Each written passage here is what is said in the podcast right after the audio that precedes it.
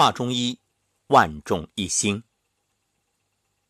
据湖北之声消息，一月三十一号下午五点左右，武汉市金银潭医院共有二十名新型冠状病毒肺炎患者集体出院，其中年龄最大的六十四岁，最小的十五岁。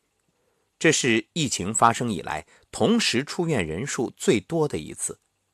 截至目前。武汉市金银潭医院累计出院确诊患者七十二例。在此之前，第一支国家中医医疗队，也就是国家中医药管理局依托中国中医科学院组建的第一支国家中医医疗队，抵达武汉之后，迅速展开工作，与金银潭医院完成对接。一月二十七号进驻医院，正式开展医疗救治工作。好消息不断传来，河南通许县人民医院使用中医经方治疗新型肺炎患者，疗效显著。据了解，河南开封通许县人民医院接诊了十多名疑似武汉肺炎的病人，坚持以中医方法救治，目前均稳定恢复，化验检查均在正常范围，其中两位被正式确诊为武汉肺炎，也已好转。用经方治疗武汉病毒性肺炎，取得喜人的成绩。通许人民医院整理了基本参考流程：一、如果肺部 CT 无异常阴影，单纯低热、咳嗽、流清鼻涕，给予葛根汤，根据病人临床症状调整用药；二、如果肺部 CT 无异常阴影，高烧、体温三十八度以上。无论有没有咳嗽、咳痰，给予射干麻黄汤加大青龙汤，根据病人临床症状调整用药。三、如果肺部 CT 有异常阴影，肺部有感染情况，给予泽西汤加茯苓四逆汤或射干麻黄汤加千金伪经汤，根据病人临床症状调整用药。四。这次两名已经正式确诊的病例发烧、咳嗽，肺部 CT 有片状阴影，服用大青龙汤、射干麻黄汤、千金伪经汤加减两剂之后，改服泽西汤加茯苓四逆汤加减，病人体温恢复到三十六点五度，肺部 CT 及化验检查均在正常范围。相信大家都已经通过网络了解到河南。在这次抗击疫情当中的卓越表现，一方面就是严防死守，而另一方面，河南最重视中医治疗疫情。河南省卫生健康委员会要求各相关机构要全面落实中西医协同诊疗机制，没有中医医师参与治疗的定点医院，要立即安排中医参与治疗。确保每个定点医院至少有一名中医医师参与诊疗，提供中医治疗意见，确保所有确诊病例尽早、及时、全病程使用中医中药。河南走在了全国的最前面，不愧医圣张仲景的故乡。其他省份是否能够及时学习河南省的经验，也把中医送到疫病治疗的最前线呢？我们相信。只要中医出手，疫情一定可以迅速控制。面对疫情，通许县全部用经方治疗，非常了不起。一方面，经方疗效非常好，完全可以在疫情中发挥作用；另一方面，经方擅长治疗大病、重病、危病。这也再次提醒我们，中医人要重视经方的学习。我们无需陷入。中西医孰优孰劣之争，大家协调配合，取长补短，毕竟战胜疫情才是最终目的。但是大家会发现，在整个疫情的过程当中，容易感染以及病情加重者，都是原本身体就有慢性疾病。可以这样概括，就是老弱。那么这种情况下，用西医的方式治疗，杀敌一千，自损八百，病人往往承受不了；而中医经方，它不只是解决你当下疫情的问题，其实它更重要的是解决你原有身体的问题，还是秉承着正气存内，邪不可干。换句话说，中医不是治病，而是扶正驱邪，让你自身好起来，这样你增强了免疫力、抵抗力，就能够对抗病毒，而这。才是让一个人恢复健康的根本之道，否则的话，你因为用药，最后导致整个身体虚弱，就算抗过了疫情，那后遗症也非常严重。这一点，在十几年前抗 SARS 的过程当中，就已经有无数的案例。那些非典幸存者，后来怎么样了呢？方博。幸存者之一，在非典痊愈六个月之后，他被诊断为骨坏死，这是因为非典治疗中超剂量使用激素引起的后遗症。二零零五和二零零六年，他分别做了两髋的股骨头置换手术，如今双肩和双膝也陆续出现骨坏死。他说，全身的骨头就像石膏一样脆弱，骨头会不可逆转的塌陷，直至瘫痪死亡。吴如新，幸存者之一，在二零零三年五月，当时还躺在非典病床上的吴如新就被诊断出急性骨坏死和肺纤维化。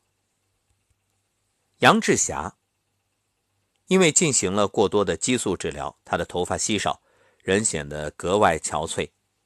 在零四年一月，也就是非典过去大约一年左右的时间，他被查出股骨头坏死。李桂菊，他住在东四十条十五号，曾经是北京第一个因非典爆发而暂时被封的民宅。非典之后，他被诊断为右侧股骨头坏死，并患有肺功能障碍和重度抑郁症。杨露颖，一九八一年出生的杨露颖是最年轻的非典后遗症患者之一。她是原北大医院急诊科护士。非典刚来的时候，消息封锁，所有医护人员都不知道这种类型感冒的严重性。当时的防护不过是薄薄的一层纸口罩。现在呢，他偶尔会到小汤山疗养院接受治疗，泡温泉是缓解骨坏死病痛最好的方法之一。同时呢，能够在浮力的帮助下锻炼肌肉，防止萎缩。王健，他同时患有肺纤维化。股骨头坏死、慢性胰腺炎、糖尿病结核病，病情最严重的时候，每天要服用超过一百片药。现在病情稍微缓解一些，每天要吃的药还是要超过二十片。王立刚、江红艳夫妇患非典的时候，王立刚只有二十六岁，那一年他们正准备做父母。二十二岁的妻子江红艳怀孕八个月，非典来了。他们最终从鬼门关走了出来，可治疗的时候，因为使用过多的激素，医生建议打掉孩子。当时孩子已经成型，看见被打掉的孩子，江红艳登时崩溃。她的残疾证上标明的病症是精神残疾。江红艳患了癫痫，随时发作。而军人出身的丈夫王立刚不服输，出院之后坚持跑运输，结果骨头坏死，病情恶化。六个关节全部坏死，现在夫妻俩没有劳动能力，全家靠低保度日。二零零四年，夫妻俩冒险又怀了一个孩子，这次上天眷顾，生下的男孩很健康，艰难的生活总算有了一点希望。回忆起当年的经历，想到被打掉的孩子，江红艳忍不住掉泪。张金平，非典救治中。激素救了张金平的命，却也对他的双眼造成了不可挽回的伤害，视力下降厉害，几乎没有眼泪。因为激素用量比一般人多，他的后遗症非常严重，在床上整整瘫痪了三年，好多次想自杀。这样的案例还有很多，在这里就不一一列举。还是那句话，西医是治病，而中医呢是治人。最好的治疗，当然还是预防。所以，各位好好待在家里，好好的做好防范工作。通许县重视用麻黄、附子等辛温药物，说明这些病例多属寒性，寒则伤阳，非用辛温不可。其中也用到了茯苓四逆汤，说明是三阴病症，邪在少阴，与阳虚体质兼有寒湿病邪侵袭相关。还有早期病人肺部正常，但出现单纯低热、咳嗽、流清鼻涕，给予葛根汤，说明这是一个标准的太阳病，太阳受寒，病属表实症。而出现高烧的时候，给予射干麻黄汤加大青龙汤，也是按照表症治疗。早期用药不离麻黄，邪之入路，也就是邪之出路。用辛温解表治疗疫病，说明仲景的药方完全可以用来治疗疫病。还有就是根据通许县的经验，给予泽西汤加茯苓四逆汤，或射干麻黄汤加千金伪经汤。那这样的检查结果呢，是属于少阴病，水饮停滞，阳气不宣。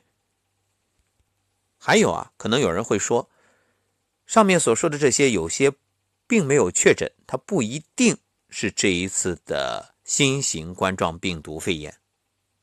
实际上，是不是确诊，从西医来讲很重要，但在中医看来，无论你是不是新型冠状病毒感染，只要有这样的症状和体征。都可以辨证用方，没确诊的病例可以治愈，确诊的病例一样有机会治愈。中医能治疫病，所以真的是希望各地的传染病医院都能够学习通许县人民医院的经验，将中医作为治疗疫病的主要手段。